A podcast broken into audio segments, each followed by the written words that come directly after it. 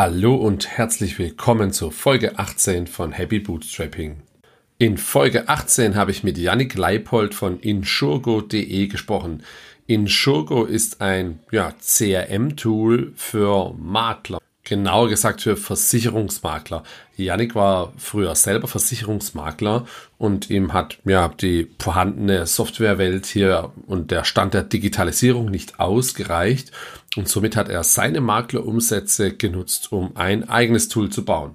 Heute sind größere Maklerbüros und auch Einzelunternehmer Kunde von Insurgo und in Summe erwirtschaftet Yannick und sein elfköpfiges Team damit einen Jahresumsatz von über zwei Millionen Euro. Und das finde ich schon beeindruckend, wie er all dies geschafft hat, welche Rolle das zweite Projekt Yannick.digital spielt und was er sonst noch alles vorhat.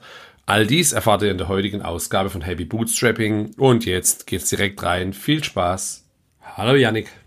Hi, grüß dich, Andi. Wer bist du und was machst du eigentlich? Ja, mein Name ist Yannick Leipold und ich bin Gründer der Inshogo GmbH. Wir sind ein, ähm, ja, ein Softwareanbieter für die Versicherungsbranche und hier ganz speziell für Versicherungsmakler. Okay, das heißt, ihr stellt eine SaaS-Software für Versicherungsmakler bereit. Genau, eine Software, wo die ihr gesamtes Geschäft drauf verwalten, wo die ihre Kunden verwalten, die Verträge der Kunden, ähm, wo die Prozesse drüber abgewickelt werden, wo du andere Tools anschließen kannst, wo die Makler ihren Kunden eine App zur Verfügung stellen können. Ja, und eigentlich alles, was so das Geschäft dann betrifft.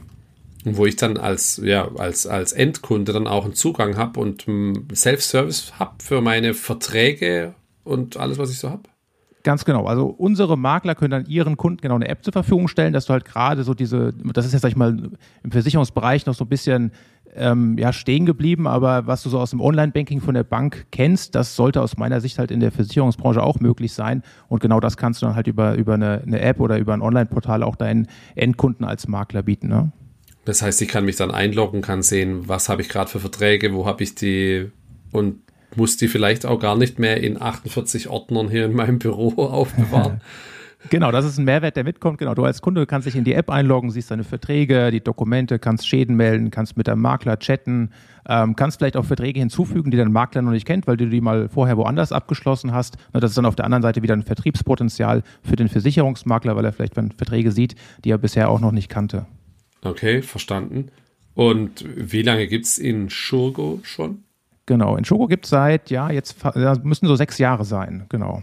Und ich habe das so ein bisschen aus der Anfangszeit nebenher gemacht, aus dem eigenen Bedarf. Also ich war mal selbst Versicherungsmakler und ähm, habe einfach eine gute Software gesucht. Und so ist das dann ähm, ja, irgendwann so ein bisschen nebenher gelaufen, angelaufen und dann doch über die letzten Jahre äh, doch äh, immer größer geworden, ja. Wenn ich mich nicht verrechnet habe, habe ich gesagt, ähm, hast du dann 2017 in Shogo gegründet. Gab es zu dem Zeitpunkt noch gar keine vernünftige Versicherungsmaklersoftware? Ja, doch, äh, gab es und auch sehr, sehr viele. Das sind jetzt sogar sind in den letzten Jahren weniger geworden, aber damals gab es sehr, sehr viele. Ich denke mal so 20, 30, 40 Softwareanbieter. Das ähm, Problem war, ähm, entweder waren die Softwareanbieter, sag ich mal, so oldschool, dass du die auf dem Rechner, auf dem Server Software installieren musstest. Ähm, und das war ja schon die Zeit, als es irgendwie iPhone gab und die irgendwie Google Workspace, alles ging irgendwie online über einen Webbrowser. Und das war für mich so ein bisschen das Signal, okay, das möchte ich auch haben. Und die wenigen Anbieter, so die ein, zwei, die was online hatten, ähm, das waren jetzt keine unabhängigen Softwareanbieter, sondern die haben immer eine Software ähm, mit einem Geschäftsmodell verbunden, wo du als Versicherungsmakler deine Unabhängigkeit ähm, verlierst. Ah, verstanden. So, genau, da, ja, gibt so ein bisschen spitz, paar Besonderheiten in der, in der Vermittlung von Versicherungen, wie das funktioniert. Du kannst halt als Versicherungsmakler wirklich unabhängig sein und äh, ne, kannst dann mit der Allianz, mit der VAV, mit der AXA und so weiter direkt zusammenarbeiten. Und dann gibt es wie so Großhändler, an die du dich anschließt. Das nennt man Maklerpools ähm, und die sind so zwischengeschaltet ähm, und die bieten teilweise gute Software, auch schon vor sechs Jahren, die online läuft, aber da bist du, bist du halt gebunden an, an so einen Großhändler und gibst halt einen Teil deiner unternehmerischen Freiheit auf. Und das wollte ich nicht. Und ähm, ja, dann habe ich irgendwie geguckt, wie kann man da was eigenes bauen und äh, bin dann da so reingewachsen. Aber das heißt, du hast es nicht selbst entwickelt und bist auch kein Entwickler also ich bin kein Entwickler, ich bin gelernter Bankkaufmann, habe dann studiert, aber eher so im kaufmännischen Bereich. Ähm, habe aber schon immer ein gutes technisches Verständnis gehabt, so mit am Computer gebastelt, zusammengeschraubt. Ich habe auch mit 14 Mal in der Volkshochschule irgendwie so einen äh, Java-Programmierkurs besucht und, und Webseiten gebaut mit damals Microsoft Frontpage und, und so, so, das waren so meine Anfänge. Ähm, und ne, dadurch habe ich das so ganz gut verstanden. Aber ich habe mir dann ähm, in der Anfangszeit halt ähm, Entwickler gesucht, mit einer Agentur zusammengearbeitet, ähm, viele Fehler gemacht und äh, ja, genau, bin dann da ja, habe einfach viel gelernt, viel Lehrgeld auch bezahlt und ähm, am Ende ja, ist dann aber trotzdem ein sehr, sehr gutes Produkt entstanden. Und äh, wie groß ist es in Shogo dann heute? Kannst du ein bisschen genau. was dazu sagen? Ja, genau. Also wir sind aktuell ein Team aus, aus elf Leuten und ähm, wachsen jetzt, wenn es ja weiterhin so gut läuft, an die zwei Millionen ARA ran. Also das, das ist so die, das nächste, die nächste Größenordnung, die wir sozusagen schlagen wollen. So, das ist der Weg, wo wir uns gerade hin entwickeln. Das ist ja sehr beeindruckend. Und die, das Geschäftsmodell ist dann der Versicherungsmakler bezahlt, das ist nicht der Privatkunde oder sowas, sondern der Makler. Ganz genau, das ist, das ist unser Geschäftsmodell. Wir lassen uns vom Versicherungsmakler bezahlen. Der zahlt halt äh, pro Nutzer eine, eine, eine, monatliche oder eine jährliche Gebühr, je nachdem, was ihm lieber ist. Ähm, und dann gibt es noch einen, so einen zweiten Baustein, ähm, der so ein bisschen transaktionsbasiert ist, auf Abhängigkeit, wie viele Dokumente wir verarbeiten für ihn, weil wir so eine KI haben, die dann Dokumente ausliest etc. Ähm, das ist dann davon nochmal abhängig. Aber wir werden ausschließlich vom Versicherungsmakler bezahlt. Das ist übrigens, wie ich eingangs gesagt habe, diese Versicherungsmakler-Pools, die es gibt, die bieten dir auch Software an und die finanzieren sich dann, indem sie an den Versicherungen mitverdienen. Das ist dann vermeintlich immer kostenlos, so eine Software, aber wird halt irgendwie anders finanziert und äh, da differenzieren wir uns auch klar.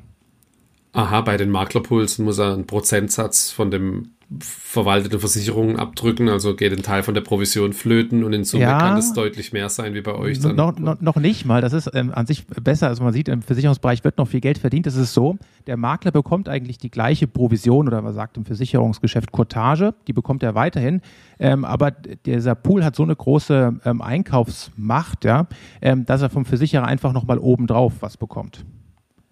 Aha, verstanden. Und Genau, am Ende zahlt es der Kunde aber natürlich immer mit der Versicherungsprämie. Da fängt das Ganze an, der Kunde schließt eine Versicherung ab und da sind natürlich alle Kosten dann einkalkuliert. Ne? Und der Vorteil dann an eurem Modell ist, dass es äh, ja relativ einfach zu kalkulieren ist und man neutral dann quasi sich aufstellt. Ja, der, also der ganz große Vorteil für unsere Makler ist, dass sie sozusagen eine Software haben, die, die, die ähm, frei ist, wo du dein Geschäft einreichst. Mit welchen Versicherern arbeitest du zusammen, mit welchen Pools, also in Klammern Großhändlern arbeitest du zusammen. Ähm, und vor allem nicht nur heute frei bist, sondern auch in der Zukunft, weil ne, der Markt verändert sich und du kannst bei uns einfach mit jedem zusammenarbeiten. Du kannst ähm, unzählige andere Software-Tools anschließen, E-Mail-Marketing-Tools. Du hast einfach maximale Freiheit. Und das ist einfach das, was aus unserer Sicht ganz, ganz wichtig ist. Und ist dann wahrscheinlich auch komplett äh, DSGVO-konform, weil er das in Deutschland macht und hostet und betreibt. Ganz genau. Deutsche Server, deutsche Datenschutz, auch das da zum Beispiel ein Punkt. Wir sind eines der wenigen Programme, wo der Versicherungsmakler jederzeit seine kompletten Daten exportieren kann.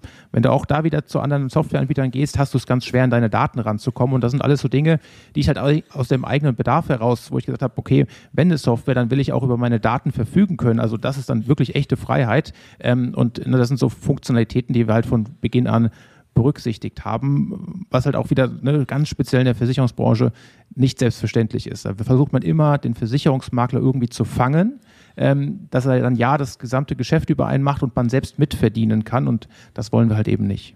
Mhm, verstanden. Das heißt, du zwingst ihn nicht zum Login sozusagen, ähm, aber du hast natürlich trotzdem ein Interesse, dass er zufrieden ist. Genau, unser Ansatz ist, ähm, das war so von Beginn an, was uns geprägt hat, wir wollen den Kunden durch ähm, einfach eine gute Software, durch eine stetige Weiterentwicklung ähm, binden, also durch eine hohe Kundenzufriedenheit und nicht durch irgendwelche technischen Login-Effekte. Und, und hast du dann eher, ist so der typische Kunde dann eher der einzelne Makler, der freiberuflich tätig ist, größere Büros, also verteilt sich das dann auf, auf, auf einzelne Kunden oder dann doch auf größere Büros mehr? Ja, genau. Also wir haben angefangen natürlich mit den ganz kleinen Einzelmaklern, mal mit zwei, drei Mitarbeitern, so die kleineren Maklerbüros. Ähm, und äh, genau, da sind wir mit gestartet. Das war die ersten, sag ich mal, drei Jahre auch wirklich eine Hängepartie. Da war ich mehr oder weniger alleine. ähm, und, und habe das irgendwie versucht, so einigermaßen nach vorne zu bringen, auch das so ein bisschen eher nebenher gemacht. Ähm, und jetzt, die letzten Jahre, ist es halt stark gewachsen, einfach auch vom Funktionsumfang. Wir mussten uns natürlich auch erstmal mit der Software ähm, vom Funktionsumfang auf ein Niveau begeben, um dann größere Maklerhäuser zu gewinnen. Und ähm, genau, dann sind wir, kamen dann eher die Makler mit 5, 6, 7. Äh, jetzt kommen immer mehr mit 20, 25 Nutzern und so wachsen wir einfach auch in andere Segmente. Ähm, und das ist natürlich auch attraktiv, weil der vertriebliche Aufwand, der ist nicht viel größer bei einem großen Maklerhaus. Klar, hast irgendwie den einen oder anderen Sales-Termin mehr. Ähm, aber am Ende des Tages ist es halt ein Unterschied, ob du jetzt drei Lizenzen verkaufen kannst oder 25. Ne? Ja. Und das Maklerbüro zahlt dann pro Seed, den es quasi ganz hat, also genau. pro Nutzer. Okay. Ganz genau, ganz genau. Einfaches Preismodell ähm, und wie du sagst, ist deutlich schöner dann an ein 20er Büro zu verkaufen wie an einen Einzelunternehmer.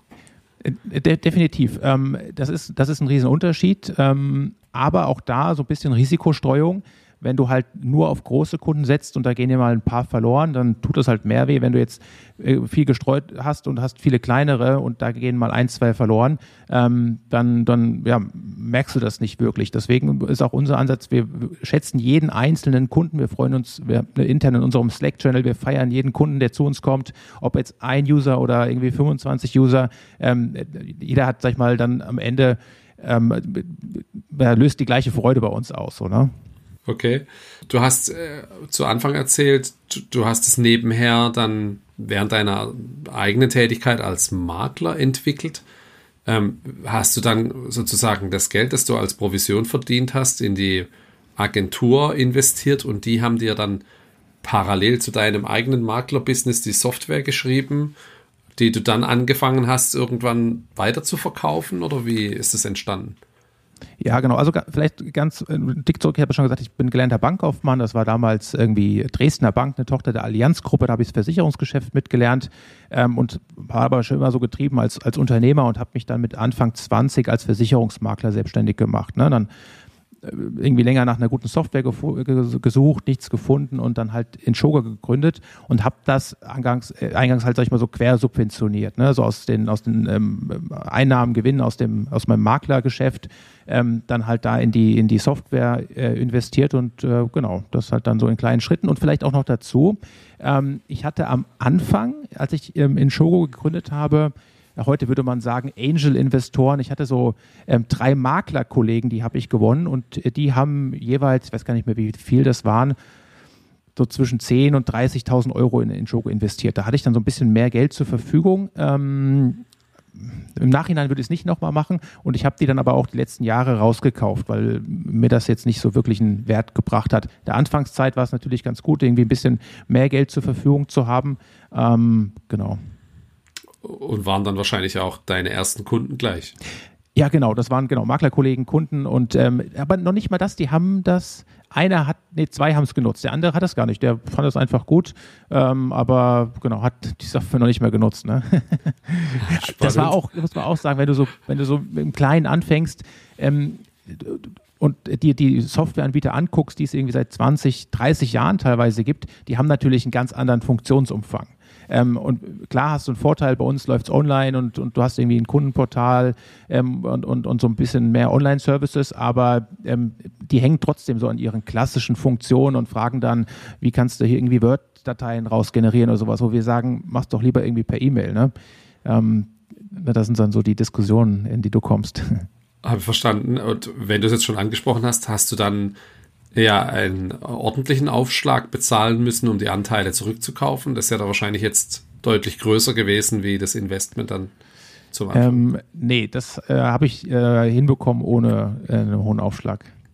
Herzlichen Glückwunsch. Danke. Aber man muss auch sagen, man muss natürlich, ähm, das kaufst du dann vielleicht auch eher mal in Phasen zurück, wo du sagst, okay, es ist jetzt so ein bisschen fraglich, äh, wie ist die Entwicklung, wo es irgendwie neue Risiken vielleicht auch gibt. Und ähm, das war halt einfach, eine Chance, die ich da mal genutzt habe und dann gesagt habe, okay, jetzt ähm, äh, investiere ich auch nochmal richtig und äh, mache nochmal ein Produkt einiges anders und das hat sich dann am Ende des Tages ähm, auch ausgezahlt. Aber da habe ich tatsächlich eine Situation abgepasst, äh, die dann auch für mich, ähm, sag ich mal, vorteilhaft war. Mhm. Ähm, mir ist aufgefallen, ich war vorhin mal auf der Pricing-Page. Es gibt, glaube ich, es gibt kein Free-Account oder kein Freemium-Modell. Kann ich es auch nicht testen, so kostenlos? Das ist ja eigentlich normal üblich bei SaaS. Oder hast du dann schon immer ein Verkaufsgespräch und pitchst die Software und, und dann kommt es zum Abschluss? Ja, wir haben am, am Anfang haben wir das gemacht. Da haben wir Testkonten erstellt, ähm, und das haben Hunderte von Makler in Anspruch genommen. Wir haben daraus aber kaum einen zahlenden Kunden gewonnen. So, jetzt könnte man sagen, gut, da war die Software vielleicht noch nicht so ausgereift. Ähm, aber ähm, wir haben es dann irgendwann umgestellt, weil ich gesagt habe, okay, das bringt nichts und ähm, äh, bin hingegangen und habe gesagt, okay, was, was können wir tun? Und da war mein Punkt, ähm, einfach den Kunden oder den Interessenten ganz klar zu qualifizieren und zu schauen, ist der überhaupt geeignet? Passen die Anforderungen, die er hat, zu uns? Ähm, äh, passen wir zum Kunden, das herauszufinden. Das kannst du halt, indem du gewisse Fragen stellst. Wenn wir jetzt irgendwie drei Jahre zurückgucken, der sagt, er hat 50 Mitarbeiter, ähm, äh, ist aber nicht bereit, irgendwie groß Geld auszugeben und überlegt, in zwei Jahren eine neue Software einzuführen, dann brauchen wir heute kein Gespräch führen, dann brauchen wir auch nicht ein Demokonto erstellen, weil in zwei Jahren entwickelt sich unsere Software so stark weiter, ähm, das macht keinen Sinn, heute miteinander zu sprechen. Ähm, und genau, da haben wir das irgendwann umgestellt und das war eine der allerbesten unternehmerischen Entscheidungen, ähm, diese kostenfreien Konten, diese Demokonten ähm, ähm, äh, einzuführen, also die abzuschaffen. Ne? Das war die allerbeste Entscheidung ich kenne das auch selbst von mir. Ich gucke mir auch gerne andere Tools und, und sowas an. Und es ist einfach so, da klickst du ein bisschen rum, du gehst mit der Erwartungshaltung ran, du ähm, so kommst nicht gleich zurecht, zurecht und dann wird es irgendwie abgehakt, dann sind die 14 oder 30 Tage um ähm, und keiner hat was von gehabt. So, ja, und das, das vermeiden wir jetzt einfach und gehen lieber individuell eins zu eins mit den ähm, Kunden ins Gespräch, schauen uns das an, bereiten die Kunden aber auch schon auf so einen gemeinsamen Termin vor. Ähm, die kriegen so eine Demo-Tour per E-Mail zugeschickt. Das ist so eine kleine Videoreihe ähm, und, und äh, verweisen schon mal auf unsere Hilfeseiten, dass die so ein bisschen vorbereitet reingehen. Und dann gehen wir dann ähm, individuell im Termin die Dinge durch, machen gerne auch einen zweiten, einen dritten Termin. Äh, genau. Wie findet man dann jetzt, jetzt seid ihr wahrscheinlich seit sechs Jahren schon relativ bekannt dann in dem Markt. Wo findest du denn neue Makler als Kunden? Ja, also wir haben bis vor einem Vierteljahr irgendwie nie was mit Werbung oder sonst was äh, gemacht, sondern rein über Empfehlungen sind wir gewachsen. Ähm, und das ist vielleicht auch ein bisschen dann äh, jetzt der Grund, warum wir so langsam in der Anfangszeit gewachsen sind, weil wir halt einfach nichts in Werbung investiert haben. Wir haben einfach in unser Produkt investiert, ähm, so, und ähm, ja, dann ist es halt so, die, die Maklerwelt ist klein, die tauschen sich aus. Ähm, und ne, dann kam halt ab und zu mal eine neue Anfrage, dann wurde es immer Stück für Stück ein bisschen mehr. Und ähm, jetzt haben wir halt Wochen, da kriegen wir, weiß ich nicht, 20, 30, 40 Anfragen ähm, ähm, und dann auch teilweise äh, pro Woche halt fünf bis, bis zehn neue Kunden, was, sage ich mal, dann schon viel ist in dieser Nische, in der wir aktiv sind. Ne? Machen dann von den elf Mitarbeitenden, die du hast, die meisten dann sowas wie Onboarding und Vertrieb oder wie unterteilt sich das? Auch das, also mhm. wir, wir, haben, würde ich sagen, einfach ein mega geiles Team und wie, und wie wir die Dinge anpacken. Wir haben genau einen Mitarbeiter, der bei uns Vertrieb macht. okay. ähm, wir suchen Verstärkung ähm, und, und, und investieren da auch jetzt so ein bisschen hinten raus noch stärker in, in Customer Success und, und solche Dinge. Aber ähm, ich glaube, wir sind da extrem smart aufgestellt. Wir versuchen einfach viel ähm, mit, mit, mit Education, mit, mit einer Community, wo unsere Kunden sich austauschen können, mit Hilfeseiten, einfach mit Kommunikation ganz, ganz viel zu lösen, weil das nehmen wir halt einmal auf, da wird einmal irgendwie Content generiert, der muss natürlich auch gepflegt werden, etc. Ähm, und am Ende einfach ein einfaches Produkt, was die Kunden verstehen. Wir haben ähm, ja, genau. Also wie gesagt, ein Kollegen im Vertrieb und ähm, genau, das läuft äh, richtig, richtig gut. Aber auch das ne, bauen wir jetzt aus, aber das ja, funktioniert trotzdem. Spannend, weil das hat sich für mich jetzt anders angehört. Was machen denn, also wie teilt sich das Team dann auf? Naja, es ist also ähm, genau halt Sales, ähm, Support, ähm, und Training. Also auch da, wir können zum Beispiel im Kundensupport, wir könnten noch nicht mal ähm, einen Mitarbeiter auslasten, der nur Supportanfragen beantwortet, weil so wenig ist. Ähm, und wir haben trotzdem gleichzeitig Reaktionszeiten von, ähm, das kommunizieren wir immer monatlich in unserem Newsletter, äh, von, von äh, drei Minuten 30 so im Schnitt, ne? äh, bis okay. der Kunde eine Antwort bekommt. Ähm, dann halt äh, Marketing, Produktmanagement und dann halt ein, ähm, äh, noch die Entwickler so, ne? Und jemanden ähm, für so administrative Dinge. Okay, und die Entwickler sind dann jetzt heute festangestellt dann oder läuft es noch dann ex mit externen zusammen oder wie macht er das? Ähm, im, Im Kern ähm, festangestellt, aber wir haben halt immer natürlich auch mal irgendwie externe Entwickler, ähm, wo wir aber auch immer gucken, zum Beispiel jetzt hier, als wir unsere ähm, Native App gebaut haben für die Endkunden, ähm, das, das, da haben wir erstmal mit einer Agentur zusammengearbeitet das hat gut funktioniert, dann merkst du, dann haben die wieder andere Projekte, dann wird das ein bisschen schlechter und äh, genau, da haben wir dann aber auch einen, ähm, einen, Entwickler angestellt und genau, das, ja. Und die Mitarbeitenden sind alle in Deutschland und arbeiten remote? Genau, genau, in, in Deutschland und wir arbeiten komplett 100% ähm, remote, so ist die Firma gewachsen, ähm, genau, ja, und es funktioniert auch sehr, sehr gut. So, ich glaube, ein Schlüssel da ist halt einfach eine eine gute Kommunikation, das, das musst du halt irgendwie lernen und die Leute müssen Lust drauf haben. Das ist, glaube ich, nicht, nicht für jedermann. Ähm, genau. Sind die dann, also sind die in deinem Alter oder eher jünger? Oder wie passt das kulturell dann? Ganz unterschiedlich, ganz ja. unterschiedlich, ähm, unterschied, also vom Typ her auch. Ne? Ähm, das ist von irgendwie jung und äh, lebt in Berlin äh, bis irgendwie Familienvater irgendwo in einer ländlicheren Region. Ähm, ja, also ganz gemischt. Und ja, das ist ja spannend. Wie stellst du die Kommunikation? Also gibt es viel asynchrone Kommunikation? Trefft ihr euch dann mal auch regelmäßig, um, um zu brainstormen oder innovative Sachen zu machen? Oder macht ihr wirklich alles remote? Ähm, na, wir, also wir treffen uns oder versuchen es zweimal im Jahr, irgendwie so ein Sommerfest und irgendwie im Winter eine Weihnachtsfeier, aber ne, hat dann auch nicht irgendwie jederzeit. Ähm, aber ansonsten gibt es, also ja, gibt es keine Meetings. Also wir haben auch jetzt keine ausgeprägte Meetingkultur, dass wir jetzt irgendwie uns irgendwie jeden Tag irgendwie in, in, in, in äh, Google Meet treffen oder, oder sowas, sondern ähm, einfach da, jeder trägt möglichst viel Verantwortung für seinen Bereich. Das ist so das, was ich jetzt auch noch stärker ähm, ausbauen möchte mit dem Wachstum, Verantwortung oder dann auch jetzt Teams aufbauen, ähm, weil Personal ja auch immer mehr wird. Ähm, und dann versuchen wir viel mit, mit einfach in, in, Textform zu machen, ne? über, über Slack oder über irgendwie Projektmanagement-Tool, äh, Jira. Ähm, genau, aber wir machen ja sonst keine großen Meetings. Einmal Montagmorgens haben wir immer 8.30 Uhr so unser OKR-Fokus, ähm, wo jeder sagt, okay, wo möchte er diese Woche mit besonderem Fokus dran arbeiten. Ähm, und sonst gibt es halt mal ein Meeting, wenn Bedarf ist. Okay, beeindruckend führt auch manchmal dazu, dass ich von dem einen oder anderen über Wochen nichts höre. Und es funktioniert trotzdem was. Also Und es, es funktioniert, dann, ja. Dann aber wahrscheinlich auch nicht arbeitszeitgetrieben, sondern mehr ergebnisorientiert, oder? Ja, es ist äh, sehr ergebnisorientiert. Aus, aus, meiner Sicht alles, was wir machen, ist ergebnisorientiert, weil es bringt einfach nichts, irgendwie acht Stunden abzusitzen oder dann, ob du jetzt im Büro acht Stunden sitzt oder zu Hause. Am Ende müssen die Ergebnisse stimmen. Und wenn jetzt irgendeiner, ähm, keine Ahnung, das irgendwie in vier Stunden hinbekommt und irgendwie alles läuft, wird keiner irgendwas sagen. So, ne? Ich glaube schon, dass, dass hier alle fleißig am Arbeiten sind, aber am Ende ist, zählt das Ergebnis. Das ist das, ähm, das Relevante für mich, ja. Aha, sehr. Und, und glaubst du, du kannst es mit 20, 30 Leuten dann genauso aufrechterhalten? Ähm, offen gesagt habe ich keine Ahnung, ob ich das, äh, ob das klappt. Ähm, das finde ich ja so ein bisschen das, das Spannende jetzt in der, in der, in der Situation, in der ich bin, wo wir, wo wir wachsen, wo es halt mehr Personal wird. Das ist auch nochmal ein großer Fokus für dieses Jahr.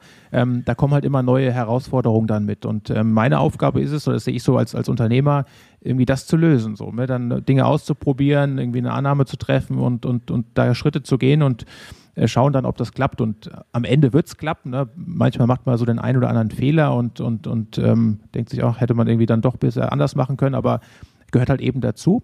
Vielleicht noch so eine Überlegung, was das Thema auch Remote Work betrifft. Ich überlege, aber auch da bin ich so ein bisschen zögerlich, ähm, ist ja auch die Frage, ähm, würde vielleicht das Thema Recruiting besser funktionieren, wenn du irgendwo ein Büro hast? Weil ich denke so ein bisschen dran, keine Ahnung, junger, junge Entwicklerin, junger Entwickler irgendwie wohnt in der WG, will ein bisschen soziales Umfeld. Vielleicht wäre da ein Büro irgendwo ein bisschen cooler und attraktiver, so, ne? Das ist so vielleicht mal ein Experiment, was wir wagen ähm, möchten, ob das im, im Recruiting besser funktioniert. Obwohl ich gleichzeitig auch weiß, dass es natürlich schwierig wird, dann wieder so zwei ähm, Kulturen, so dieses, die einen, die zu Hause sitzen und die anderen sitzen im Büro, zusammenzubringen. Ne? Das würde so ein bisschen wieder neue Herausforderungen mit sich bringen. Aber ja, mal schauen, was die Zeit so bringt persönlich glaube ich, dass das das schwierigere Setup ist sogar. Also so ein hybrides Szenario ja. abzubilden, wie jetzt rein remote, hast du es, glaube ich, sogar einfacher. Ne? Aber ich hatte es neulich in meinem Newsletter, glaube ich, das Thema soziale Vereinsamung. Da gab es einen, einen, einen, langen Thread auf Hacker News, gerade auch für die jungen Leute, ähm, die jetzt nicht hier die Rasselbande im Haus rumrennen haben, vielleicht, die, ähm, die dann tatsächlich gerne auch ins Büro gehen. Das verstehe ich auch. Ja, ja. ja Definitiv, also ich brauche das auch. Bei mir ist dann so ein bisschen im, im, im Sport, äh, ne, dass also man irgendwie so ein bisschen Gemeinschaft ähm, um einen hat, ähm, weil das ist tatsächlich, glaube ich, gar nicht immer so einfach, wenn man nur im Homeoffice sitzt und ähm, ja, da, da fehlt dann schon mal so der ein oder andere soziale Kontakt. Ne? Und beim Recruiting funktioniert das gerade für dich? Ich hatte, glaube ich, in Folge 4 den David von, von Bilby da, der hat ein bisschen erzählt, dass bei denen, die, die haben dann auf ja, 32 Stunden Woche erst vier Tage, dann fünf Tage umgestellt und danach äh, sind die Bewerberzahlen, glaube ich, von zwei oder drei pro Stelle auf über 50 explodiert und da war er, glaube ich, auch sehr zufrieden. Ist es, ist es für dich auch ein Thema? Ich glaube, gestern hat die IG Metall angekündigt, dass sie in den nächsten Arbeitskampf mit der Vier-Tage-Woche gehen wollen ähm, oder zumindest mit 32 Stunden Woche, wenn ich es richtig verstanden habe.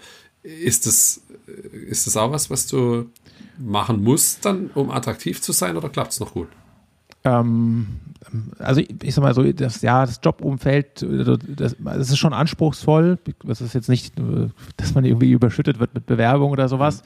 Mhm. Ähm, meistens ist es eher so ein bisschen Empfehlungen oder eine direkte Ansprache, ähm, um dann an, an, an, an gute ähm, neue Kolleginnen und Kollegen zu kommen jetzt mit dieser Vier-Tage-Woche, weiß ich nicht, irgendwo finde ich es attraktiv, vor allem auch ähm, so ein bisschen spannend, neue Dinge auszuprobieren. Das Ding ist halt immer, wenn du es einmal eingeführt hast, kommst du da irgendwie schwer raus. Und das äh, ja, ist halt immer so ein bisschen der Punkt, wie viel soll man experimentieren. Und was sind das dann auch für Leute, die du anziehst, wenn die wirklich rein über dieses Jahr, okay, jetzt arbeite ich nur vier Stunden, äh, vier Tage in der Woche, klar kenne ich die Argumente, dann wirst du vielleicht deine Arbeit genauso gut machen und so weiter. Ähm, ja, mal überlegen. Das, hm. äh, genau, ich will es nicht ausschließen. Ja. Hast du dann, oder ähm, gibt es die Möglichkeit, oder hast du das überlegt, dann die Mitarbeiter am Firmenerfolg partizipieren zu lassen über so VSOPs oder andere Arten der Beteiligung? Ist das was, was es attraktiver macht, in so kleineren SaaS-Companies zu arbeiten? Ja, genau, ist, ist ein Thema, bin ich aktuell, ähm, bin ich aktuell auch dran. Ähm, für mich ist so ein bisschen Erfolgsbeteiligung sind so verschiedene Komponente. Einmal überhaupt attraktive Gehälter zu zahlen, so das ist für mich eine, eine Selbstverständlichkeit. Und dann gibt es ja so mehr so ein bisschen ein paar Bausteine, die so obendrauf kommen, wie eine arbeitgeberfinanzierte Altersvorsorgung und, und, und, und solche Dinge ähm, auch Sachen wie eine geile technische Ausstattung und sowas. Ne? Das zum Beispiel, wenn ich so bei anderen Firmen gucke, was die Leute da für alte Laptops hingestellt bekommen oder sowas, weiß ich nicht, da gewinnst du halt auch keine neuen Mitarbeiter mit. Ähm, so dann ist eine, eine sag mal, eine, glaube ich, eine große Komponente, ähm, einfach ähm, einen attraktiven Bonus sich zu verdienen, der irgendwie ähm, on top drum kommt auf ein gutes Gehalt. Also es geht nicht darum, niedrige Gehälter zu zahlen und dann vielleicht, wenn es gut läuft, kriegst du was obendrauf, sondern mhm. wirklich richtig geile Gehälter und dann halt ähm, zusätzlich nochmal einen, einen schönen Bonus, ähm, wenn die Firma gut gelaufen ist. Das ist so das eine. Und das zweite mit, mit Visop, was du eben angesprochen ähm, hast, da bin ich auch gerade dabei ähm, in, oder im Prozess mit, mit, dem Anwalt da was aufzusetzen, ähm, wo ich dennoch immer ein bisschen zögerlich bin, weil ähm, ich habe jetzt nicht vor, die Firma zu verkaufen oder sowas. Und äh, wenn du so ein Visop-Programm aufsetzt, dann zieht das ja in der Regel auf einen Exit ähm, ab ähm, wo dann die Mitarbeiter mitpartizipieren. Und wenn das mal irgendwann der Fall sein sollte, was aber heute überhaupt da gibt es keine Gespräche, nichts und so weiter. Ähm, aber dann will ich natürlich, dass die mit, mit, mit partizipieren, auch in einem ordentlichen Maße. Ähm, und deswegen werde ich da auch was, ähm, oder bin ich gerade dabei, da was, was aufzusetzen. Ja. Und auch, auch anzubieten. Okay, verstanden. Ja, spannend finde ich, finde ich cool, dass du dich mit beschäftigst. Ich glaube auch, das ist ein interessantes Thema. Ähm, witziges Detail, ich habe gelesen, bei Google soll die Mitarbeiter jetzt äh, nur noch Chromebooks bekommen äh, im Einsparprogramm sozusagen. Ja, obwohl ich muss ja sagen, diese Chromebooks, die finde ich auch ziemlich cool. Und äh, das ist auch so ein bisschen, also wir, wir sind ähm, selbst noch ähm, Google-Partner und, und verkaufen auch für unsere Google, den, bieten unseren Kunden den Google Workspace an. Ähm, und ich sehe tatsächlich, wenn ich mir so ein Maklerbüro der Zukunft ansehe, fände ich es schon geil, wenn die von uns ähm, äh, mal angenommen, so ein Makler mit sieben Leuten, der will wechseln und will eine IT haben, die ihm keine Arbeit mehr macht, gar keine Arbeit mehr. Mhm. Wir schicken den sieben Chromebooks, der klappt auf, hat seine ganze Office Suite mit, mit Google Workspace und hat in Shogo mit dem weltbesten Maklerverwaltungsprogramm da äh, drauf. So, das finde ich schon äh, geil, ja. Ja, verstehe. Also ich hatte einen Artikel dazu gelesen, dass in den Schulen in Holland teilweise so, dass die Schüler so ausgestattet sind und da hast du halt auch gar kein Problem dann mit Updates und Co., sondern hast halt ein Arbeitsgerät und wenn es kaputt ist, nimmst du das nächste, loggst dich ein, hast genau. alle Daten zum letzten Stand, das ist schon cool. Ist, ja. Ja. Ist, ist auch schon was dran, weswegen, weswegen das eine coole Sache ist. Ähm, Kannst du ein bisschen was zum Tech-Stack sagen, den ihr verwendet? Das hast du schon äh, G Suite oder Workspace von Google angesprochen. Wie sieht ja, also, das aus? Also genau, wenn wir uns jetzt mal die, die Applikation an sich anschauen, dann ähm, ist das so Ruby on Rails, ähm, ähm, Angular. So, das ist so das ähm, sind so die großen Teile. Unsere Endkunden-App ist, ist in, in, Flutter geschrieben. Ähm, ansonsten das Hosting, das machen wir äh, mit den mit diesen AWS-Diensten. So würde ich sagen, zumindest aus meiner laienhaften Brille ganz klassisch, so diese EC2-Instanzen, ähm, äh, dann die, dieses ähm, ADS, ähm, Datenbank ähm, und was gibt es noch, diese S3-Buckets und so, was unterschiedliche Dienste da, was man da irgendwie so typischerweise nutzt, würde ich jetzt sagen, ist glaube ich so ähm, ganz klassisch. Das ist sozusagen unsere ähm, äh, Applikation an sich und alles so obendrauf, so dieses ganze Marketing, Office, da haben wir halt klar Google Workspace, Slack, ähm, Intercom für, für den Support-Chat. Äh, wir arbeiten sehr gerne mit Meistertask, was so Projektmanagement betrifft, äh, Notion für unsere Dokumentation und weiß ich nicht, äh, noch irgendwie 70 andere Tools, äh, 70, 80 andere Tools. Wir haben hier so eine Liste, die wir führen, da gibt es ziemlich viel, aber ich glaube, das ist so im Kern. Ähm, genau. Dann haben wir noch so ein Ticketsystem mit Zamat, das ist so ein Open Source, äh, finde ich auch sehr, sehr cool. Äh, das, das nutzen wir auch schon so mehr oder weniger von Tag 1, seit es Zamat gibt. Genau. Und sehr probieren cool. auch immer viel aus, oder? Das ist aber, sehe ich gleich so, so ein bisschen immer als Risiko, nicht zu viele Tools und das, man verzettelt sich dann und, und ja. Aber du hast jetzt noch kein SaaS-Tool, um deine SaaS-Tool Landschaft zu verwalten, also so ein Meta SaaS. nee, äh, ich weiß, ich weiß, dass es das gibt, die versprechen ja immer große Kosteneinsparungen und so, ja. aber ähm, nee, ich bin, ich bin ehrlich, wir führen gemeinsam so ein Verzeichnis hier im Team und ihr guckt das gerne mal durch und, und stellt auch dann Dinge in Frage, weil ähm, es, es, ergibt für mich auch keinen Sinn, wenn man zu viele Tools hat. Es gibt ja wirklich für alles mittlerweile irgendeine SaaS-Lösung. Ne? Ja, verstehe. Ja. Aber ähm, was wir jetzt zum Beispiel gerade machen, wo wir, wo wir bei diesen Tools sind, ähm, wir bauen gerade eine, eine, Integration zur, ähm, ich weiß nicht, das wird unterschiedlich ausgesprochen, Zapier oder Zapier. Zapier oder ja. Zapier, genau. Und ähm, das ist, das finden wir cool für unsere Kunden, weil die dann wirklich an Inshogo so nahezu jedes Tool irgendwie anbinden können. So, ne? Das ist auch einmalig so im, im Versicherungsbereich. Ja, ich glaube, damit öffnest du dann auch Automatisierungen ähm, Tür und Tor ist eine coole Drehscheibe. Ob jetzt, ob es Zapier dann oder Make, also der ja. hieß es früher Integromat, glaube ich. Mhm. Ähm, aus Berlin gibt es noch Nine, Nine Night, ist es, glaube ich, heißt es N8NIO. Also ah, gibt viele ja. Tools in die Richtung, ja. ist eigentlich ganz cool.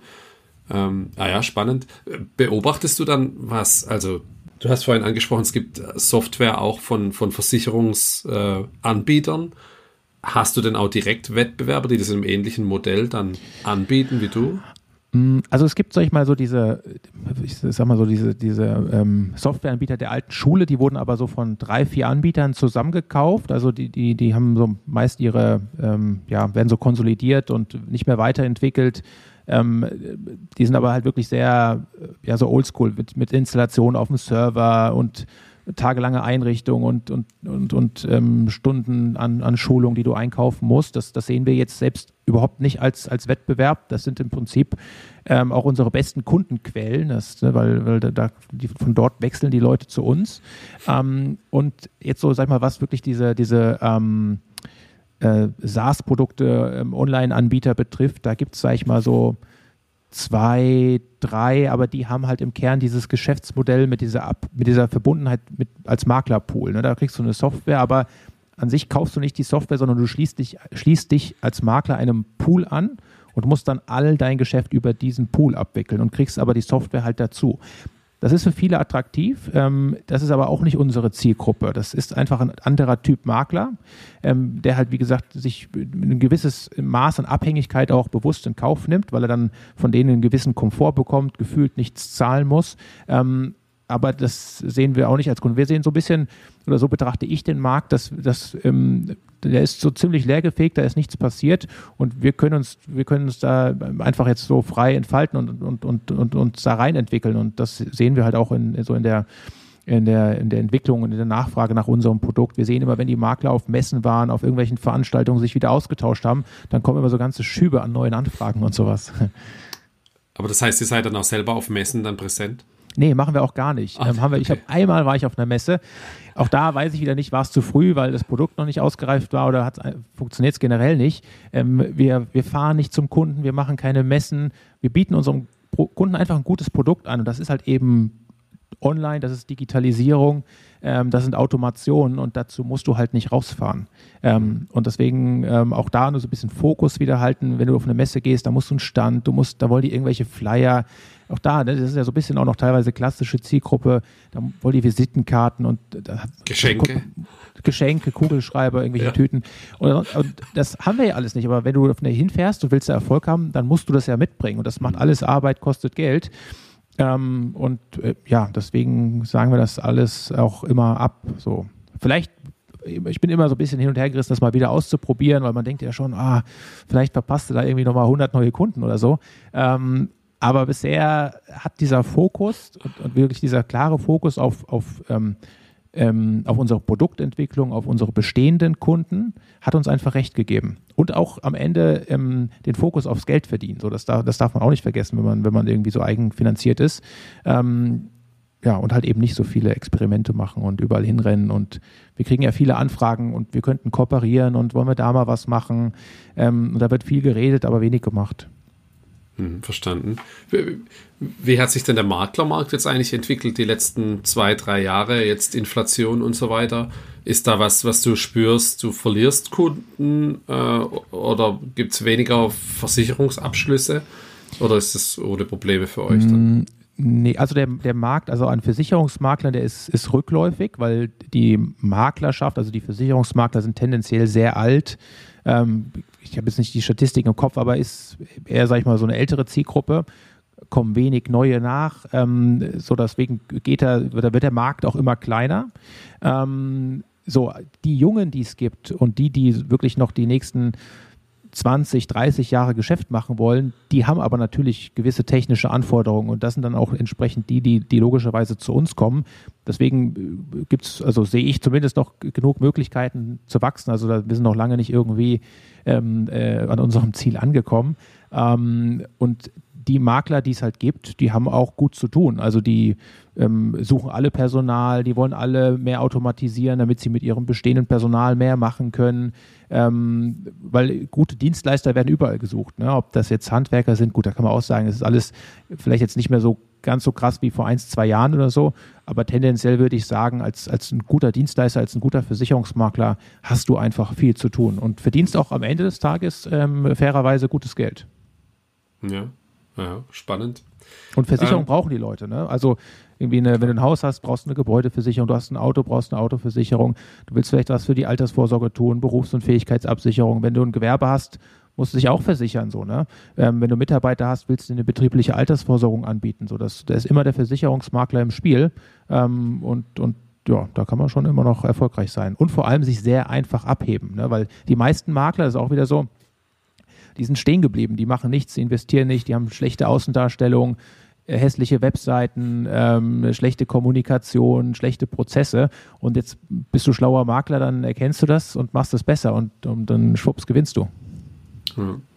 Das heißt, sie kriegt dann in Zukunft auch noch meine Makler-Website dann die bei euch rauspurzelt. Hm. Ja, das, das, ist immer so ein bisschen die Kunst, nicht, nicht zu viel zu machen, aber den Kunden trotzdem das zu geben, was sie möchten. Ähm, bisher machen wir das noch nicht. Wir gucken uns das natürlich immer an. Dann haben wir so, sind so zwei Dinge. Ähm, Fokus, wir können nicht alles auf einmal machen. Ne? Wir, wir, wachsen langsam, wir, wir können nicht da irgendwie sinnlos immer irgendwie ähm, experimentieren und, und Geld ausgeben. Und auf der anderen Seite ähm, ist es auch so ein bisschen die Kunst, was, was ich versuche den Maklern beizubringen. Ähm, es gibt ja Anbieter, die machen das, die sagen, diese Pools, ne, da kriegst du alles von uns, du musst dich um nichts kümmern. Ähm, aber du willst ja auch eine gewisse, du bist ja Unternehmer, du willst ja eine gewisse Individualität, du hast ein eigenes Geschäftsmodell. Und ähm, das würde, geht nur begrenzt, wenn wir sagen, du kriegst eine Homepage, kannst zwischen drei Designs auswählen und ähm, dann funktioniert alles. So ist es halt auch nicht mehr. Ne? Und alleine Webseite, SEO und so weiter, das ist ja so ein komplexes Feld das kannst du auch nicht standardisiert für alle Kunden, dass das mega gut funktioniert. So, ne? Das wäre dann zu einfach, das Geschäft. Okay. Ja, sehr cool, Mensch. Ähm, jetzt machst du ja auch noch andere Sachen, wie zum Beispiel die Yannick Digital GmbH. Ähm, ja. Die ist, glaube ich, auch sogar schon älter, jetzt wie, wie das Gesch eigentliche Geschäft, was du jetzt machst. Was hast du denn ursprünglich da gemacht und was macht es heute? Genau, also die heutige Yannick, Digital GmbH, das ist meine alte Maklerfirma. Die habe ich dann irgendwann umfirmiert und, und ähm, das, das Geschäftsmodell auch geändert. Ähm, als ich Makler war, ähm, habe ich genau das gemacht, was ich eben beschrieben hatte. Ich hatte eine schöne Webseite, habe mit Online-Kundenbewertungen gearbeitet. Das war halt vor zehn Jahren nicht selbstverständlich so. Ne? Ähm, die Webseite Suchmaschine ähm, optimiert gestaltet, um halt Kunden zu gewinnen. Ne? Ich war Anfang 20, hatte keine Kunden, war aber Makler, also musste irgendwas machen. So. Und dann äh, habe ich das gemacht. Und dann haben mich Makler immer gefragt, Janik, wie machst du das? Und das sieht ja irgendwie so cool aus bei dir. Und dann habe ich angefangen, so kleine Workshops zu veranstalten, so Seminare. Und so ist im Prinzip mein Beratungs- und Trainingsgeschäft gewachsen. Genau in der Zielgruppe, wo wir auch mit Inshogo aktiv sind. Ähm, nur da, also auf der einen Seite bei Inshogo bauen wir eine geile Software, wo die halt ihre Kunden verwalten können. Und bei Yannick Digital ähm, beraten, trainieren wir, coachen wir Versicherungsmakler, wie sie halt darüber hinaus erfolgreich werden. Weil eine Software einzuführen ist halt, ist ja auch nicht alles. Beraten wir, heißt, das machen die gleichen Mitarbeiter dann auch wie bei Inshogo oder hast du da nochmal ein anderes Team, das dann dich unterstützt. Nee, genau. Also wir sehen uns als, als ein Team. Ähm, genau, das ist sozusagen eine andere Brand und eine andere juristische Person, aber an sich sind wir, sind wir ähm, ein Team und das, was wir bei Yannick Digital machen, das ist im, im, im Großen und Ganzen auch einfach mein Wissen, meine Erfahrung, die ich habe aus der Zusammenarbeit mit Hunderten von Maklern, ähm, wo ich halt einfach Wissen weitergebe und mit den Maklern teile. Ich habe gesehen, du hast da 1500 Rezessionen auf der Webseite. Mhm. Heißt es, das sind 1500 Einzelbuchungen, Einzelberatungen, Teilnehmer von Seminaren gewesen? Ähm, ja, also genau, das ist immer so ein bisschen die Frage, wie kommst du an, also viele Bewertungen helfen, ne? das ist, ist einfach gut für den, für den Eindruck. Ähm, und ähm, diese ganzen Bewertungen haben wir natürlich aus 1 zu 1 Beratungen, ähm, aus so Beratungspaketen, aber auch aus Seminaren, aus Vorträgen über die Jahre einfach gesammelt. So, ne? Das ähm, ist, ist einfach eine jahrelange Arbeit gewesen, aber unterschiedlichste äh, Quellen. Aber wir haben schon extrem, also es ist immer ein bisschen die Frage auch, wie grenzt du das ab, wenn ich jetzt Marketing sehr offensiv, dann würde ich natürlich sagen, ich habe irgendwie äh, tausende von Kunden da äh, beraten und sonst was. Ich sag mal, wenn du denen einen Tipp gibst, irgendwie am Rande von einem Vortrag oder einem Vortrag, dann hast du ihn auch beraten. Mhm. Ähm, äh, also wir haben schon viele Kunden, mit denen wir da wirklich individuell zusammenarbeiten ähm, und über, über die Masse an, an Kontakten kommt dann aber diese hohe Anzahl an Bewertungen am Ende zustande. Und die Vorträge, die sind remote, also auch online, oder hast du, machst du das dann auch irgendwo vor Ort teilweise?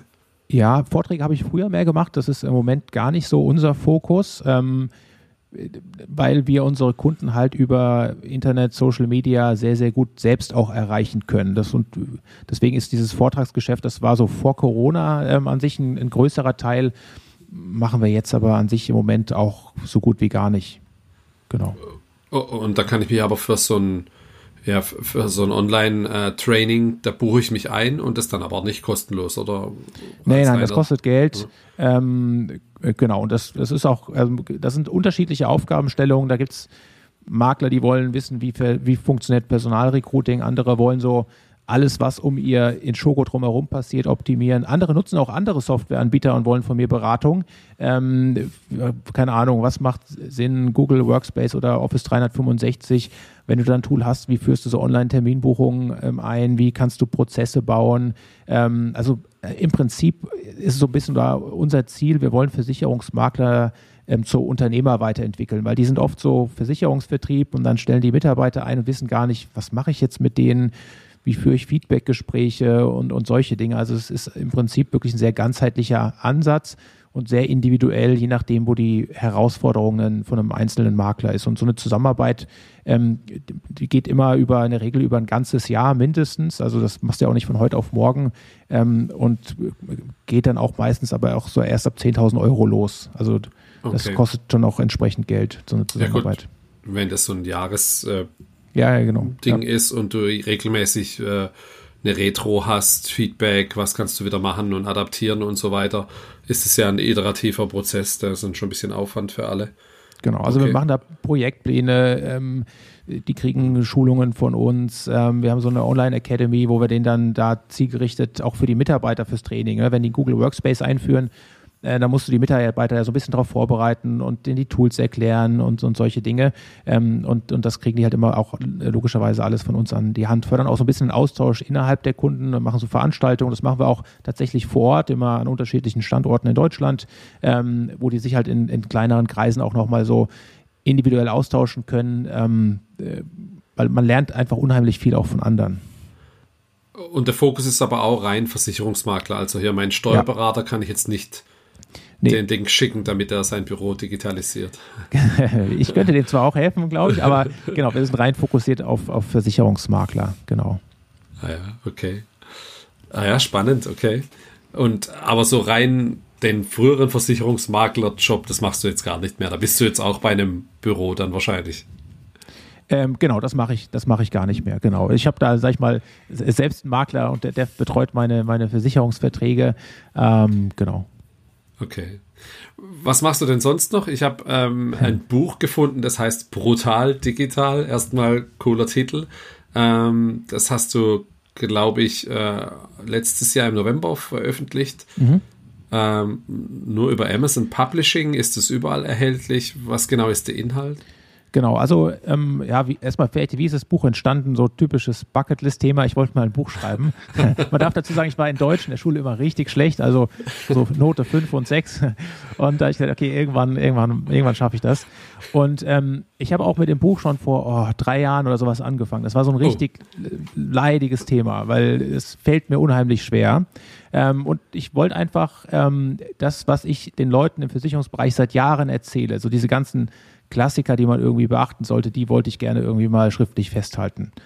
Ähm, deswegen ne, auch da wieder unsere Zielgruppe, Versicherungsmakler, wie digitalisierst du dein Geschäft? Das ist das, was wir im Buch oder was ich da entsprechend behandle.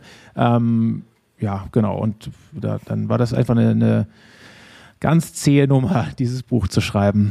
Okay, ja. das ist quasi für die, die keine Lust haben, sich auf Yannick Digital beraten zu lassen, Videos anzuschauen, dann haben die was in der Hand zum Lesen. Ja, ähm, genau. Und am Ende ist es natürlich auch ein Marketinginstrument. Ne? Die hm. Leute brauchen, also wir haben Kunden, die kommen irgendwann zu Insurgo oder zu Yannick Digital, die verfolgen mich seit fünf, sechs Jahren. Die haben mich mal irgendwann von, auf einem Vortrag gesehen, mal irgendwann zwei, drei E-Mails mit mir ausgetauscht und heute ist es dann soweit, dann kaufen die ein Produkt von uns. Ne? Kommt zu Insurgo, buchen ein Beratungspaket. Und das heißt, wenn man sich so eine, so eine Customer Journey anguckt oder ne, bis, bis äh, wann wird der Kunde Kunde bei uns, das dauert halt teilweise sehr, sehr lange. Also, und das ist halt auch unser Geschäftsmodell. Wir, sind, wir, wir, sind, wir machen eine gute Arbeit, wir arbeiten langfristig und ähm, ne, bauen uns ja unsere Kunden über die Jahre so auf. Und das Buch zähle ich dazu und das sehen wir auch, seitdem es das Buch gibt. Wir, wir schauen ja mal Fragen, wo kommen unsere Leads her? Und da gibt es schon ähm, dann doch einige, die schreiben, hey, ich habe das Buch gelesen. Mhm. So, deswegen ist das schon auch natürlich ähm, äh, dann äh, Teil von einer Vertriebsstrategie. Ja, das ist ist das immer fraglich, wie gut funktioniert das dann, aber da, das äh, lesen wir schon häufiger, ne? dass sie das Buch gelesen haben oder schreiben es in den Video. Ich bin gerade übrigens dabei, dein Buch zu lesen und so und solche Dinge. Und hast du es dann am Ende selber finalisiert oder hast du dann am Schluss das zu einem Ghostwriter gegeben, hier schreib mal fertig. Nee, ähm, äh, die, die Inhalte kommen alle von mir und ich habe auch ganz viel selbst geschrieben oder Sprachnachrichten aufgenommen und habe eine, ähm, eine Mitarbeiterin, ähm, die mich aber dabei unterstützt hat. Ah ja, so, okay. die, die, äh, da habe ich dann mal Sprachnachrichten, hat sie es runtergeschrieben und am Ende haben wir das halt auch nochmal dann zu so einem ähm, äh, Lektor, Korrektor gegeben, der das äh, dann auch nochmal hier äh, nochmal einen finalen Schliff gegeben hat. Aber auch dieses Setzen und dann bei Amazon, machen wir es ja exklusiv, ne, über diesem Amazon-Service, das, das haben wir auch alles selbst in-house gemacht, weil das finde ich auch immer spannend ähm, man lernt da unheimlich viel. Ne? Wie funktioniert das Geschäft? Was irgendwie verdienst du dann an so einem Buch? Ähm, wie, wie, läuft das ab? Das ist einfach unheimlich schön zu sehen. Ähm, und und äh, nächstes Mal werden wir es vielleicht dann auch eher abgeben oder sowas, weil es schon irgendwie dann äh, viel Arbeit macht und du unheimlich viel berücksichtigen musst.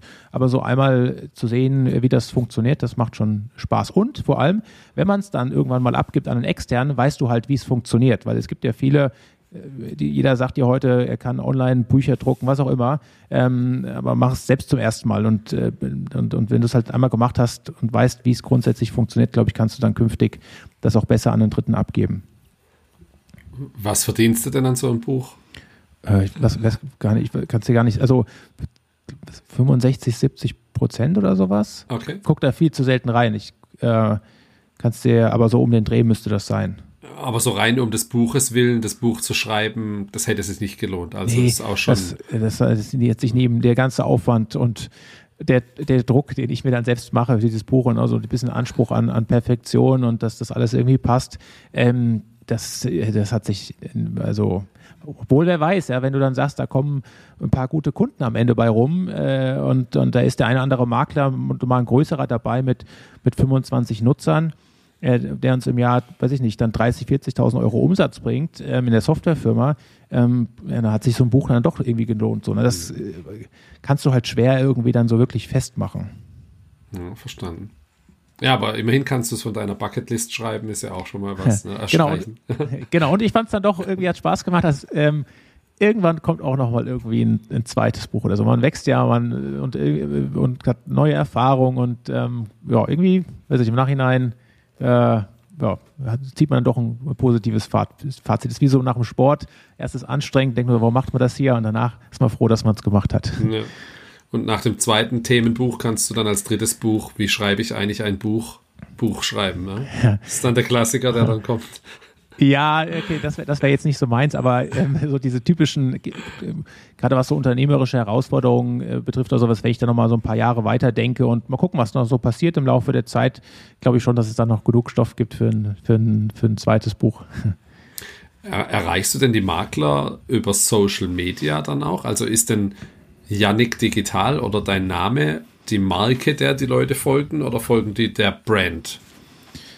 Ähm, also jetzt bei unserem Beratungsgeschäft, das ist schon ganz stark meine Person, meine Marke, ne? deswegen heißt es auch Yannick Digital. Mhm. Ähm, und, und das habe ich halt einfach so über die Jahre ähm, äh, aufgebaut. So, ne?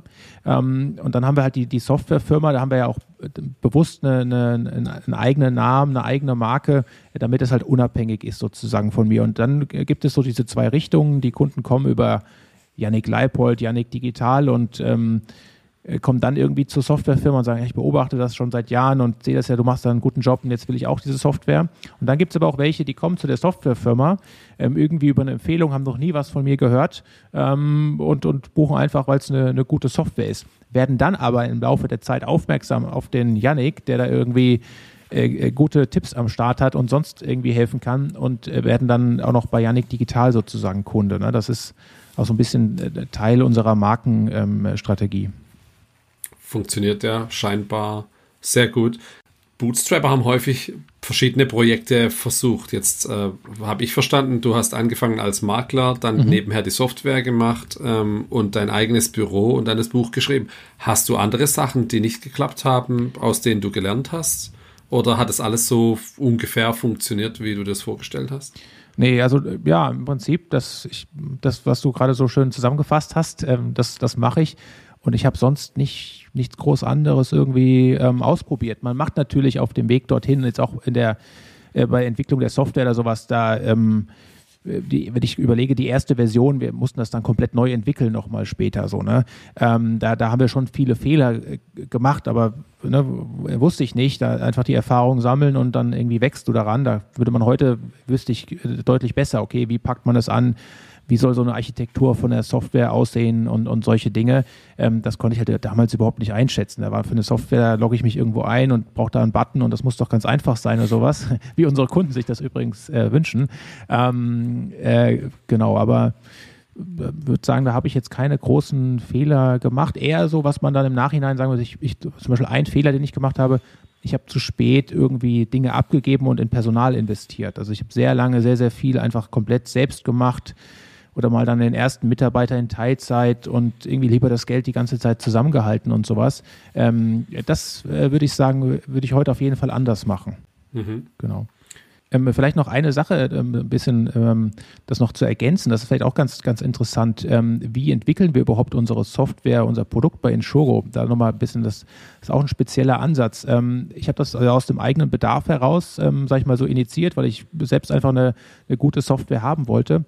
Ähm, und äh, heute ist es so, wir haben relativ früh so eine Ideen-Community bei uns etabliert. Und da reichen dann die, die Makler Ideen ein, Wünsche ein, beschreiben die und und genau mit den Ideen entwickeln wir auch die Software weiter. Das ist zum Beispiel auch so ein, glaube ich, ein bisschen am Ende Teil natürlich der Produktentwicklung, aber auch Teil einer Vertriebsstrategie, ähm, weil das dafür sorgt, dass die Makler super zufrieden sind, sehen, dass ihre Ideen umgesetzt werden. Das, das ist auch so ein bisschen von Makler für Makler die, der, der Ansatz, den wir fahren. Ähm, äh, und, und das sorgt halt auch für sehr, sehr viele Empfehlungen. Und auch bei uns im Produktbereich dann die richtigen Entscheidungen zu treffen, weil wir einfach das machen, was unsere Kunden möchten. Ne? Das ist ein guter Punkt. Das heißt aber, die Makler sehen auch, was andere Kunden vorgeschlagen haben, können die Ideen voten, so habt ihr eine Priorisierung, so wie man es ja von Open Source Produkten und so weiter auch kennt. Ja, ganz genau. Ne? Hat natürlich auch wieder Nachteile. Irgendwann kommt zu viele, dann wird es undurchsichtig und, und, und sowas. Ne? Das hat, oder dann wird alles dreimal angelegt und du musst da immer durchgucken, zusammenfügen. Ähm, und nicht alles, was da drin steht, kann sofort umgesetzt werden. Aber ähm, hat sich auch gezeigt, dass es dennoch ähm, einfach ein sehr, sehr guter Ansatz ist, ähm, die Kunden zu hören ähm, äh, und den Kunden auch zu zeigen, äh, ja, was, äh, was geht, ne, weil sie es einfach live mitverfolgen können. Mhm. Ich glaube auch so ein transparenter Umgang mit Features und Roadmap ähm, bindet die Kunden auch nochmal auf ganz andere Art und Weise. Von daher finde ich es eine coole Sache.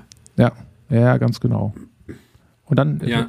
du, hast ja gerade so, okay, welche Fehler oder so, so Projekte. Ich habe noch ähm, ein, ein, neues Projekt, sage ich mal, was ich gerade mache. Ähm, also ich bin schon ein großer Freund von Fokus, aber irgendwo juckt es einen dann doch immer in den Fingern, vielleicht mal was irgendwie Neues auszuprobieren.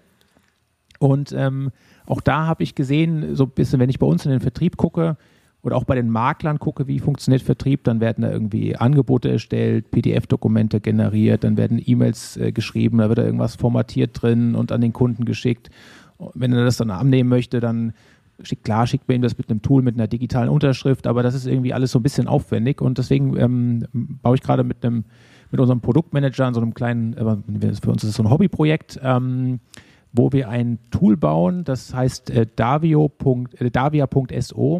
ähm, wo du ganz einfach wunderschöne Angebote erstellen kannst und die der Kunde dann auch online abschließen kann. Und kann das meine Stammdaten dann synken oder wo kommen dann die Daten? Also muss ich das alles rüber kopieren?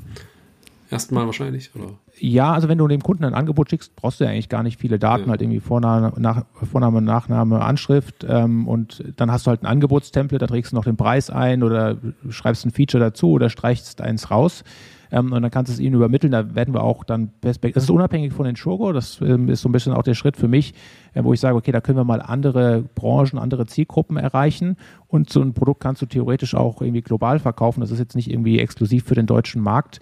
Ähm, aber wir werden da natürlich auch eine Schnittstelle zu Inshogo bauen, weil wir als erstes anfangen, erstmal das selbst zu nutzen und natürlich dann unseren Maklern ähm, anzubieten, weil ähm, die können es auf jeden Fall gebrauchen. Und ich kenne das so ein bisschen, weiß nicht, ob du es schon mal erlebt hast, wenn du in Österreich, weiß nicht, ob es in anderen Ländern auch so ist, aber wenn du in Österreich einen Urlaub buchst und fragst bei einem Hotel an und die schicken dir ein Angebot, dann kriegst du von denen immer eine E-Mail mit einem Link drin.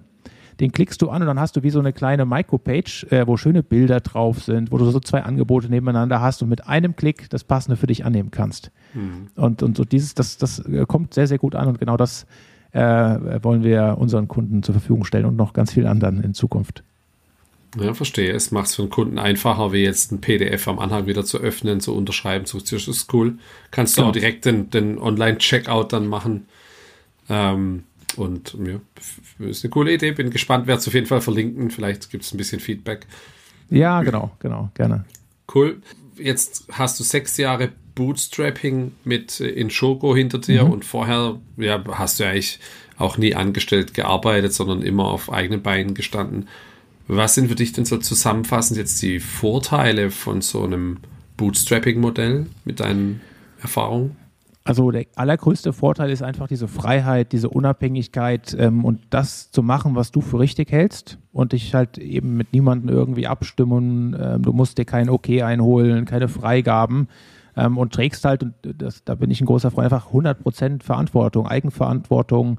Ähm, ja, das ist so ähm, äh, einfach der größte Vorteil, den, den, ähm, den ich sehe. Ich muss dazu sagen, das ist vielleicht auch so ein bisschen immer der, der ein, ein Punkt, den, den ich auch sehe. Ich habe auch keinen Vergleich. Ne? Ich kenne es gar nicht anders. Das finde ich manchmal ein bisschen schade. Deswegen hoffe ich, dass vielleicht in der Zukunft nochmal eine andere Situation kommt. Ähm, äh, weil, weil ich es gar nicht kenne, wie es irgendwie anders ist, wenn du große Investoren hast oder solche Dinge, äh, mit denen umzugehen. Das ist ja auch eine, eine spannende Thematik, aber ähm, ja, am Ende ist es die Freiheit. Wo holst du dir, also bist du jetzt alleiniger Geschäftsführer, nehme ich an.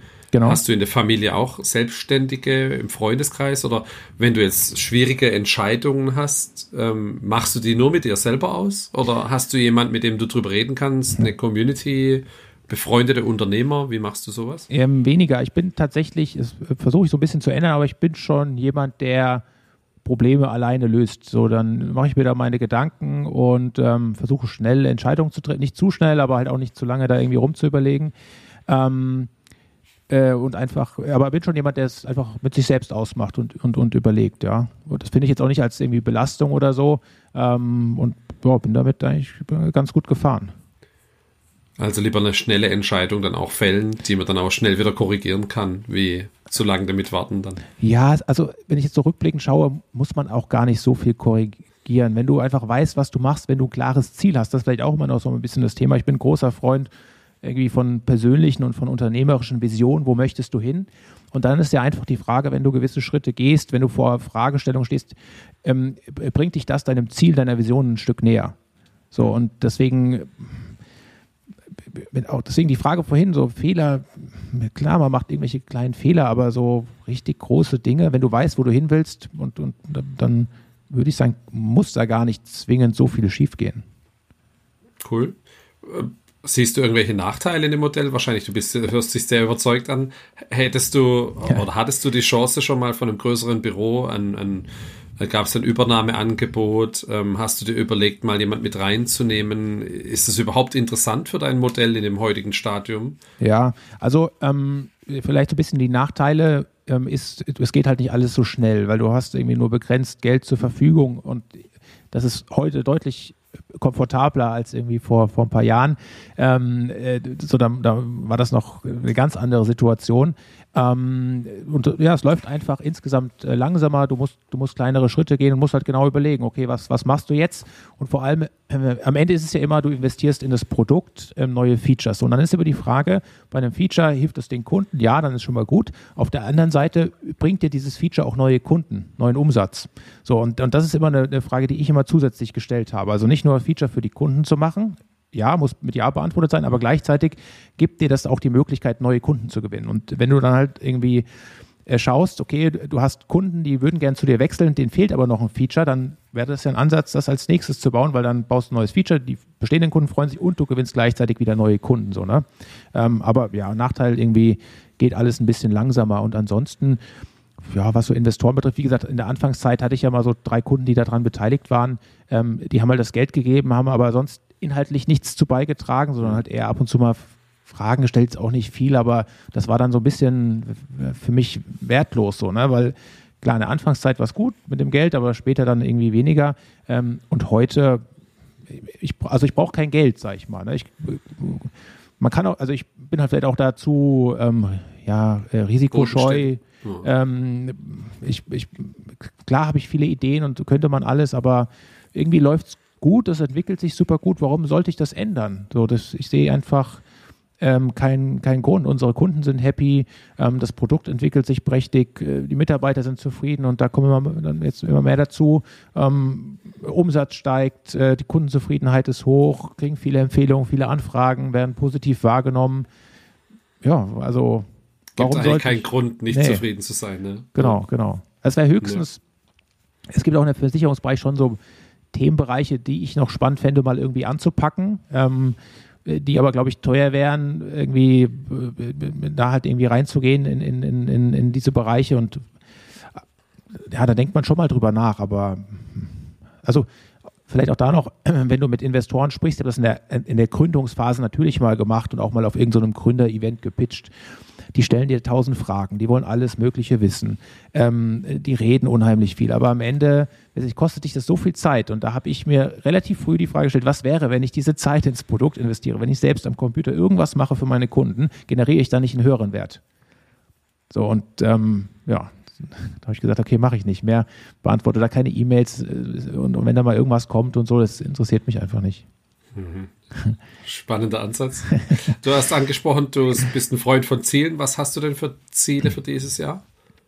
Ähm, also jetzt ähm, beruflich geht es, so ist einfach das Ding, weiter eine gute Software zu bauen, zu wachsen. Wir haben ähm, auch da, wir haben eine Vision sozusagen, ne, ähm, wo wir ähm, äh, hinwachsen möchten, so von der, von der Größenordnung, auch was so eine Umsatzgröße betrifft und, und ähm, und das Ganze. Und ansonsten planen wir tatsächlich nur mit Quartalszielen. Wir haben keine Jahresziele, wir haben keine Dreijahresziele.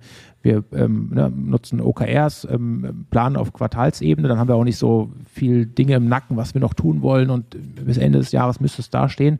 Ähm, und mischen einfach dann jedes Quartal einfach ähm, die Karten neu und überlegen, okay, was machen wir jetzt die nächsten drei Monate? Ähm, äh, und und, und äh, das funktioniert sehr, sehr gut. Und ansonsten ist so unser Ziel, ähm, würde ich ganz gerne, sag ich mal, so die, die Größe an, an Umsatz, die wir machen, schon jedes Jahr verdoppeln. Also weiß nicht, ob das klappt, aber äh, ähm, ja, würde mir Spaß machen. Wenn die Bestandskunden da bleiben, also der Churn gering ist und das Marketing funktioniert, dann kann das ja möglich sein, oder? Ja, also Churn, das geht so Richtung Null, ist wirklich extremst gering. Also das ist mal das alle paar Monate mal irgendwie ein Kunde kündigt oder so. Ähm, äh, das Schöne ist ja auch, wenn du eine gewisse Anzahl an Kunden hast und die wachsen, weil das wirklich gut laufende Unternehmen sind, dann ähm, stellen die ja nochmal ein, zwei Mitarbeiter ein. So, dann brauchen die wieder ein, zwei Lizenzen mehr. Oder die kaufen andere Maklerunternehmen auf und na, dann kommt wieder neues Personal, die wollen, dass die, die, die aufgekauften Kunden integriert werden. Das ist zum Beispiel auch so Datenmigration ein ganz großer Hebel für uns gewesen, für das Wachstum, die Daten aus den alten Systemen zu uns zu migrieren. Also ja, das ist wahrscheinlich äh, einer der äh, großen Erfolgsfaktoren auch so die letzten zwei Jahre gewesen, diese Kompetenzen in, dem Bereich aufzubauen. Ähm, deswegen wachsen wir auch zum Beispiel sehr, sehr gut mit bestehenden Kunden. Also es müssen gar nicht nur Neukunden sein, sondern halt auch, äh, genau, dass, dass, dass es den bestehenden Kunden sehr gut geht. Dann geht es uns auch gut. Das ist doch ein schönes Schlusswort. Janik Mensch, es ist eine coole, spannende Geschichte. Ähm, bin, bin beeindruckt, auch von den Zahlen. Ich wünsche dir und dem Team viel Erfolg für dieses und die nächsten Jahre und dass mit der Verdopplung klappt. Ja, äh, vielen Dank und äh, vielen Dank auch für die Einladung. Das ist ein toller Podcast, den du machst. Vielen, vielen Dank fürs Feedback. Ja. Dann dir einen schönen Tag noch und vielen Dank. Ebenfalls. Bis dann. Ja. Ciao. Ciao. So, und das war auch schon wieder Folge 18 von Heavy Bootstrapping. Vielen Dank, dass du es bis hierhin geschafft hast. Schick mir doch gerne Feedback, Vorschläge für neue Gäste oder ja, sonstige Kommentare aller Art an hallo at happy-bootstrapping.de und natürlich freue ich mich immer sehr über Bewertungen und Weiterempfehlungen. Danke dafür. In der nächsten Folge erwartet euch Tobias Paulus von mind-supply.com. Bis dahin viel Spaß. Ciao.